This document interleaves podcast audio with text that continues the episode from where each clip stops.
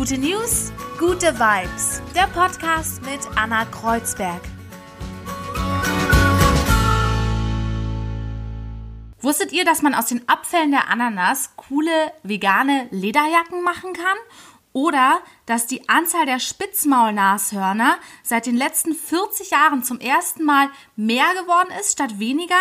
Oder dass ein Mann aus Indien ganz alleine die letzten 40 Jahre damit verbracht hat, einen ganzen Wald zu pflanzen. Das ist der neue Podcast. Gute News, gute Vibes. Ich bin Anna und ich bin gute News-Expertin. Jeden Freitag habe ich im Sat1 Frühstücksfernsehen meine Rubrik. Die heißt Gute News und deswegen beschäftige ich mich damit und kenne mich damit aus. Und jetzt startet eben mein Podcast. Da bespreche ich immer meine guten News der Woche und habe einen wechselnden Interviewpartner. Das können Change Changemaker sein, es können Menschen sein, die einfach die Welt verändern und ein bisschen besser machen.